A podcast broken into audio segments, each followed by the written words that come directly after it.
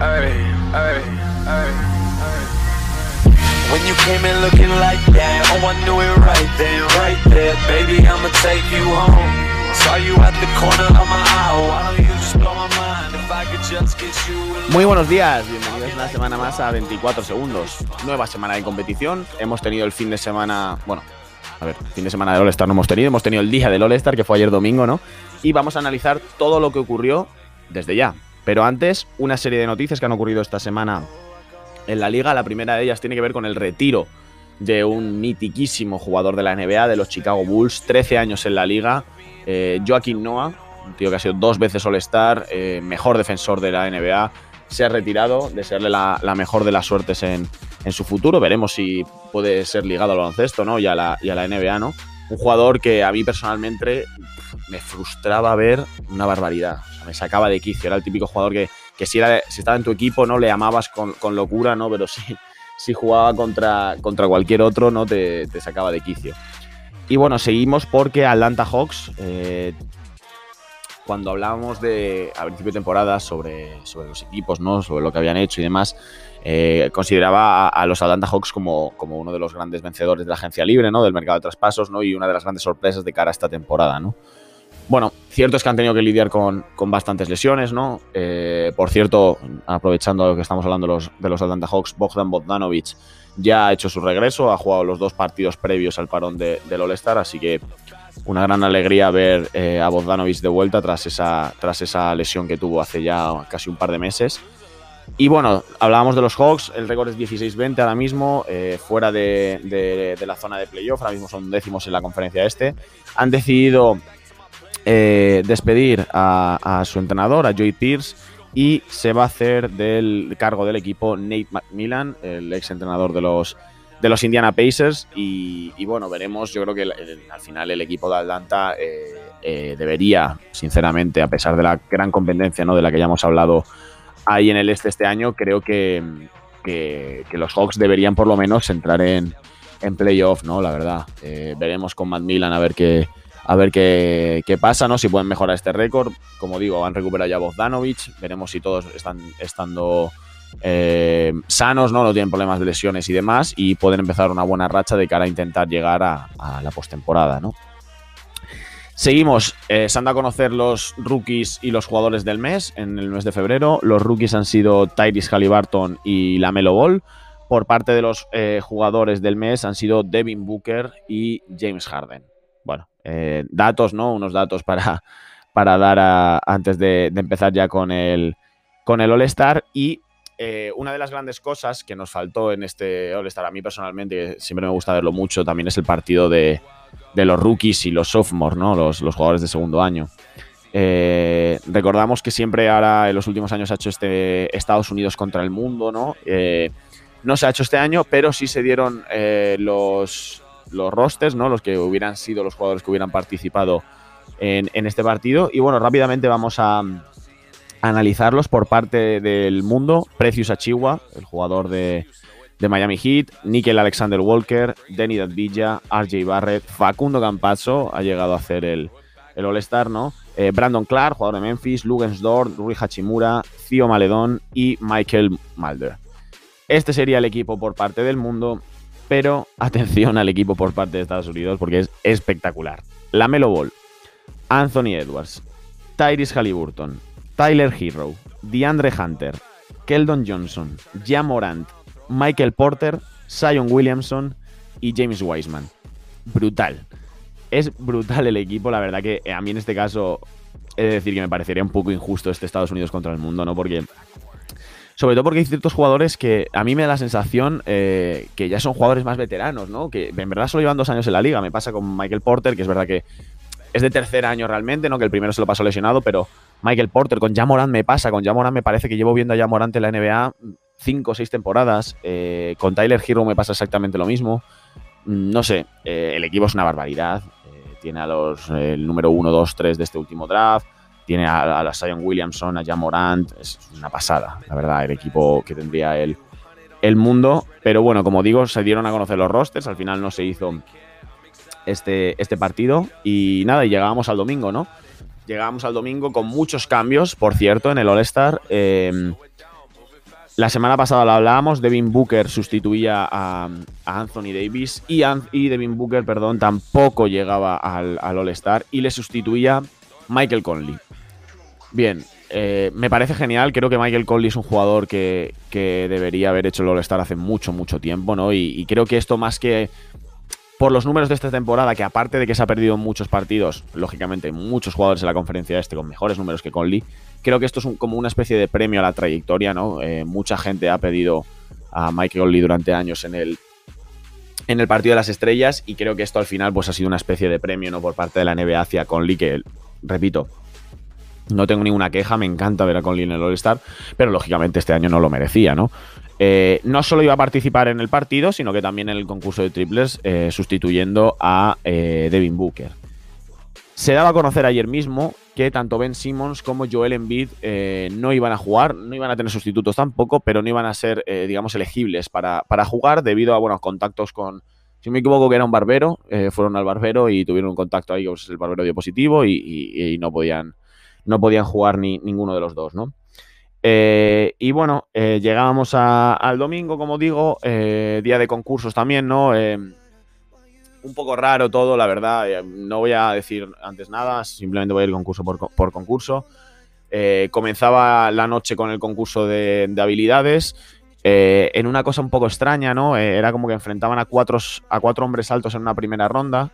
Eh, y los dos ganadores se enfrentarían contra un base que les esperaría en, unas semifinales, diríamos, ¿no? Un poco extraño, en verdad, de, en vez de poner a alguien más, ¿no? Eh, pero bueno, en la primera ronda se enfrentaban en un lado Domantas Sabonis contra Julius Randle y en el otro Nikola Vucevic contra eh, Robert Covington. Sabonis gana Randle, Vucevic gana Covington y entonces en semifinales esperaban Doncic y Chris Paul. Sorpresa aquí, esto es verdad que es algo del concurso de habilidades que me está gustando muchísimo los últimos años, ¿no? Este pique grandes contra pequeños, ¿no? Y en este caso ambos grandes ganaron. Sabonis se cargó a Luka Doncic y Nikola Vucevic se cargó a, Chris Paul. Y en la final, Domantas Sabonis versus Nick Vucevic. Eh, finalmente es Domantas Sabonis, el jugador de los Indiana Pacers, el que se llevaba el, el Skills Challenge, ¿no?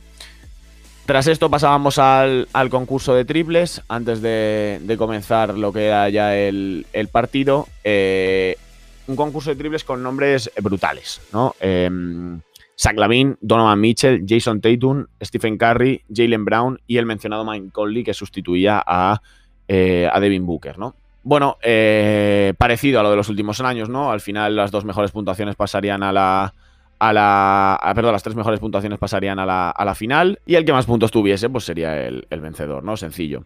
Bueno, comenzaba Jalen Brown, el jugador de los Celtics. Y por cierto, antes de nada, es un concurso de triples especial, ¿no? Porque metieron dos balones más. Eh, entre los carros 2 y 3 y 3 y 4, metieron un carro con un balón, eh, un balón verde, estaba bastante más alejado. el que se llevaba un, bueno, un triple que valdría 3 puntos, ¿no?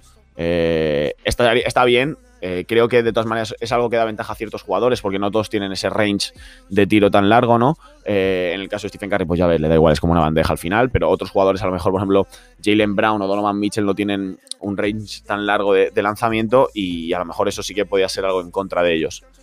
Comenzaba Jalen Brown, probablemente el peor, muy flojito, es la puntuación más baja, pero sí que es verdad que luego se vio un nivel muy alto casi de casi todos los competidores y, empezamos muy fríos, ¿no? Jalen Brown que acabó con 17 puntos la, primera ronda, entraba eh, su compañero de equipo, Jason Tatum, 25 puntazos de, Jason Tatum, turno para Lavin, también muy flojo, me sorprendió lo de Lavin, 22 eh, puntos, Mike Conley, eh, sorpresón, sinceramente, o sea, es un gran, gran, gran tirador, pero no le veía con esa mecánica tan rápida de coger, tirar, coger, tirar, coger, tirar, coger, tirar y 26 puntos para, para Mike Conley, tremendo. Eh, Donovan Mitchell, su compañero, se iba a los 22, mismos que Lavin, por tanto eliminado. Y Stephen Curry, turno, tenía que hacer eh, más de 22, que eran el límite ¿no? que marcaban Lavin y, y Donovan Mitchell. Y dijo, ¿22 para qué? 31 puntos, mejor puntuación de, de, todo el concurso. Tremendo lo de Stephen Curry. Y llegamos a la final entre Jason Tatum, Mike Conley y Stephen Curry con un claro favorito, lógicamente. Ya antes de empezar el, concurso, creo que Curry era el favorito. A lo mejor la vi, mucha gente tenía esperanzas en él. Eh, Jason Tatum, eh, horrible, mismo número que Jalen Brown en, su, primer, eh, su primera serie, 17 puntos. Estaba claro que ya el de Boston no se lo iba a llevar. Mike Conley, 27 puntos, mejorando su puntuación de la, de la, primera ronda. Parecía que se lo ponía muy, muy complicado a, a, Stephen Curry, pero bueno, estamos hablando del mejor lanzador de la historia. Importante que Stephen Curry metió sus dos balones, estos verdes que decimos que valen 3 puntos. Llegó a 27 puntos con los. Perdón, a 26 puntos con los dos últimos balones por lanzar. Eh, anota el primero, 27-27. Perdón, perdón, me equivoco. Llegó con 25. Llegó con 25 falta de dos balones, con tres puntos por delante.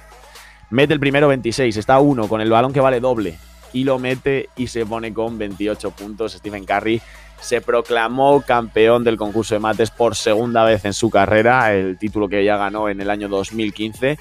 Eh, bueno, creo que no hay ninguna duda. Y luego en el partido encima ya se vio que es el mejor tirador de la, de la historia de esta, de esta competición.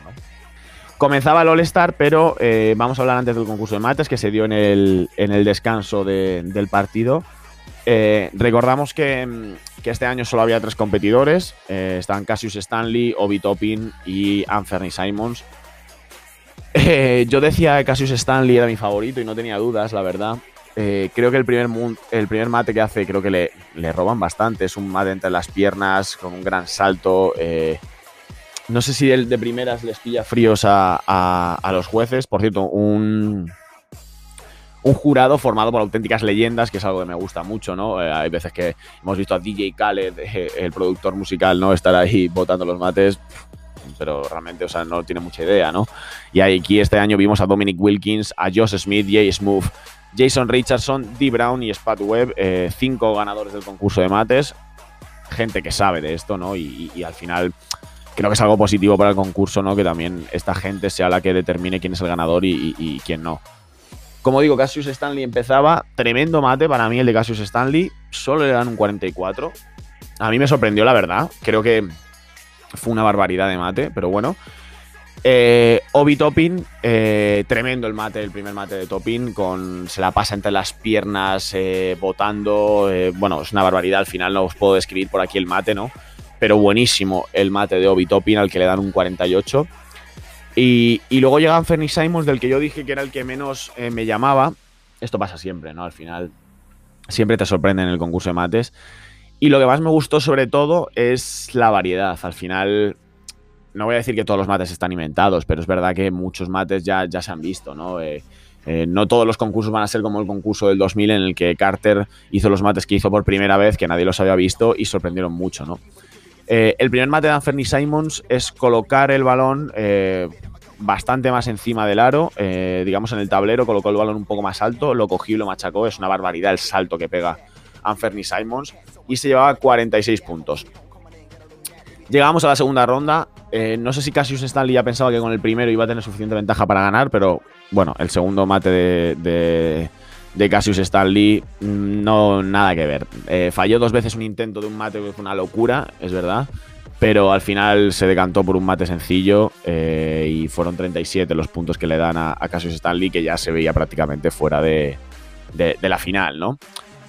El segundo mate de Anthony Simons en honor a, Tracy McGrady, ¿no? Eh, se puso la camiseta de T-Mac, los Raptors, esa del, del Velociraptor, y hizo un 360 espectacular, eh, 49 puntos, que era la mejor eh, puntuación hasta, hasta el momento.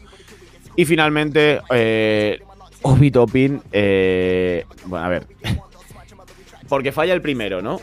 Pero para mí es una barbaridad el mate que hace. Eh, con una mano salta Julius Randle y a su padre. Y, o sea, es tremendo, de verdad, ver el mate porque es una barbaridad primero, ya que salta dos tíos muy altos y luego que el balón lo coge con una mano solo. En todo momento hace un windmill con una mano y la revienta. A mí me parece una barbaridad el mate. A lo mejor el hecho de fallar el primero eh, hizo, hizo que, bajara la puntuación. Fue un 46. Y bueno, en la final era un concepto distinto. Eh, cada uno tendría un mate y los jurados sacarían una, pues un cartel ¿no? con el nombre del que para ellos había sido el ganador. El primer eh, mate de Obi Toppin es el mítico de la línea de tiros libres pasándosela por debajo de las piernas. Es un mate que ya hizo la BIM, si no me equivoco, en la prórroga de un concurso de mates para ganar a Aaron Gordon, en ese concurso tan polémico. Eh, pero no saltas de la línea de tiros libres, sino es un pie dentro de la línea del tiro libre. Y luego le llegaba el turno a Fernie Simons. No sé si era exactamente lo que quería hacer. pero es una locura. Me refiero, yo creo que lo que quería era besar literalmente el aro, ¿no? Eh, se queda un poquito lejos de besar el aro, pero sus labios están a la altura del aro. Es decir, si sabemos lo que hace es dar un salto, como dar un beso al, al aro y machacar. Es una locura. La verdad que es una locura el, mate de Anferni Simons. Como digo, si hubiera dado el beso al, al, aro, estamos hablando de uno de los mejores mates de la historia.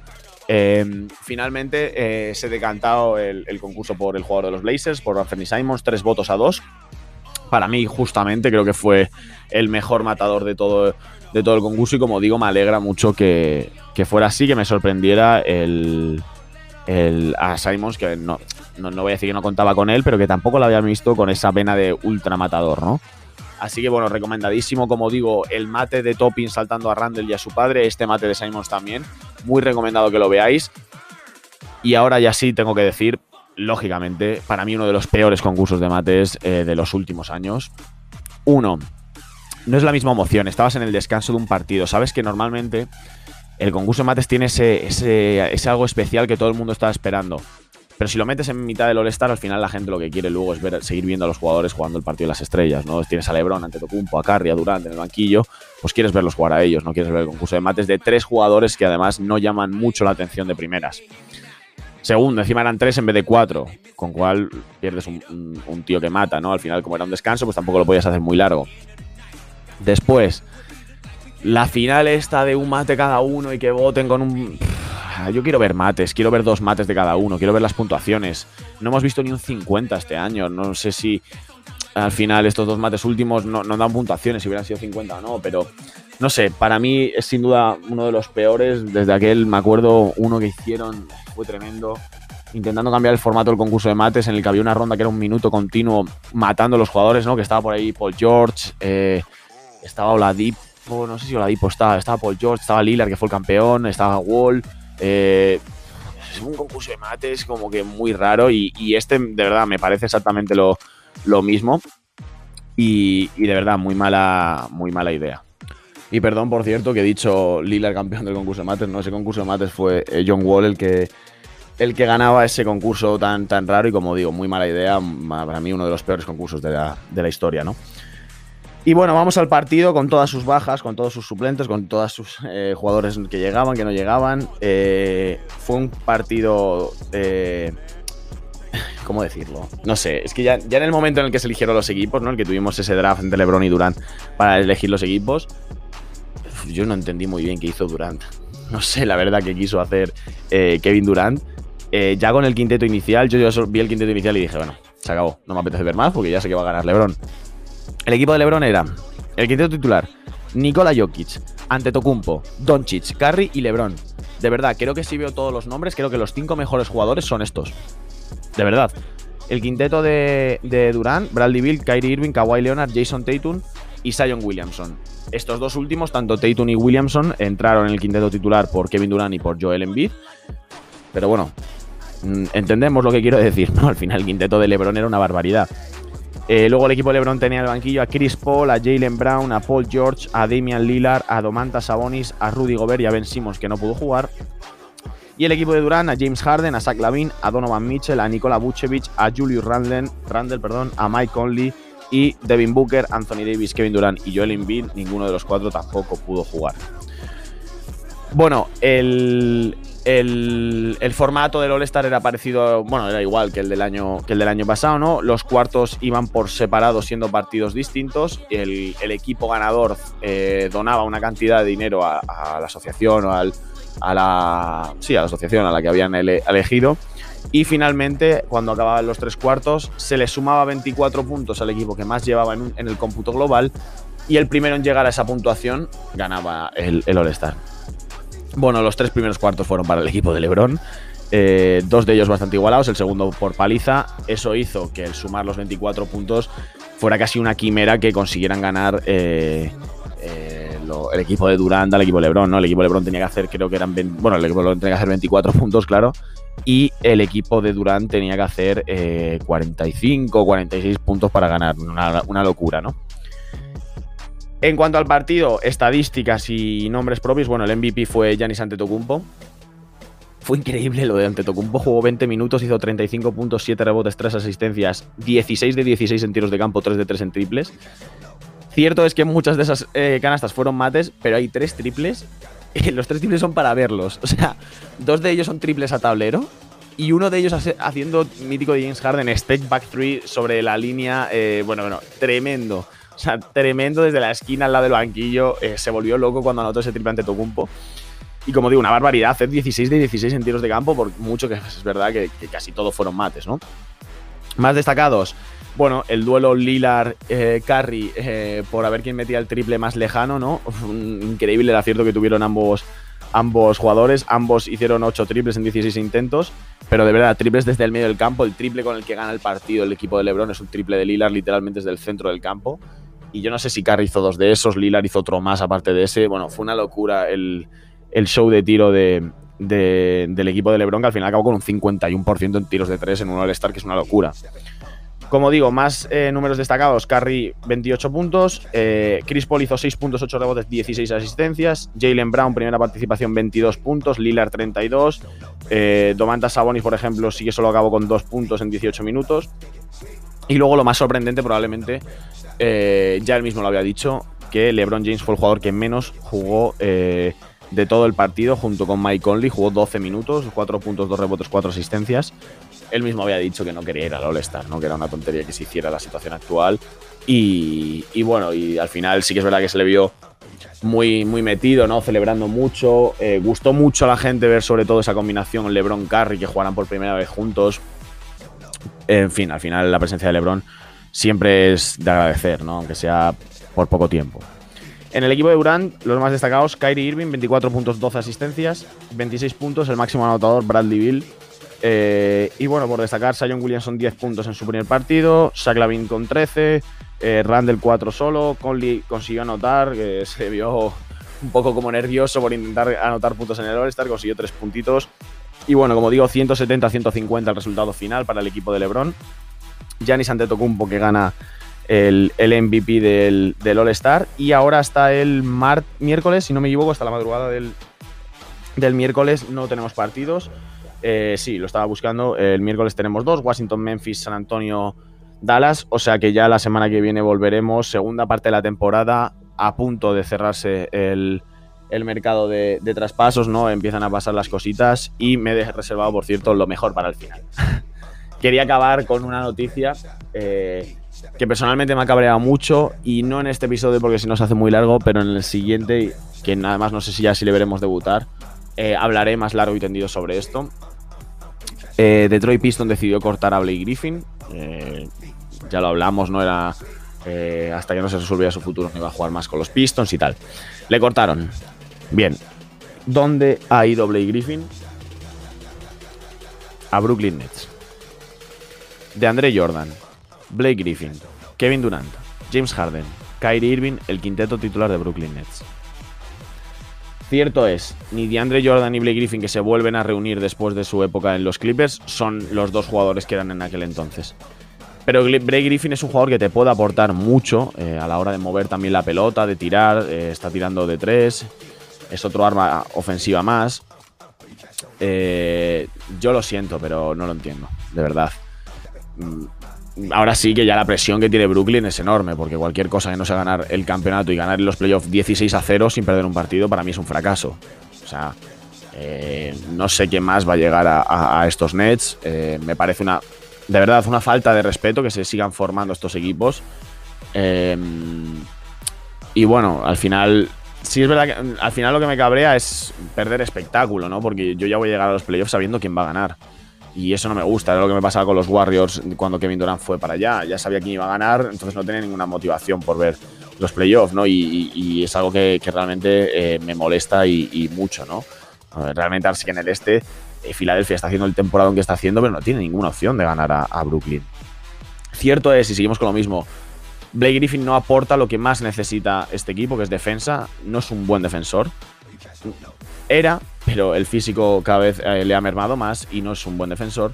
Y veremos si por ahí realmente sigue siendo la kriptonita de, estos eh, Brooklyn Nets, pero tremendo el fichaje de Blake Griffin, que como digo, no me quiero extender más. La semana que viene hablaremos sobre este, sobre este traspaso, imagino que ya debutará, hablaremos sobre sus primeros números. Y, y, lo dicho, y todo lo que vaya pasando además en, la liga. Así que nada, por mi parte, esto ha sido todo y nos vemos la semana que viene.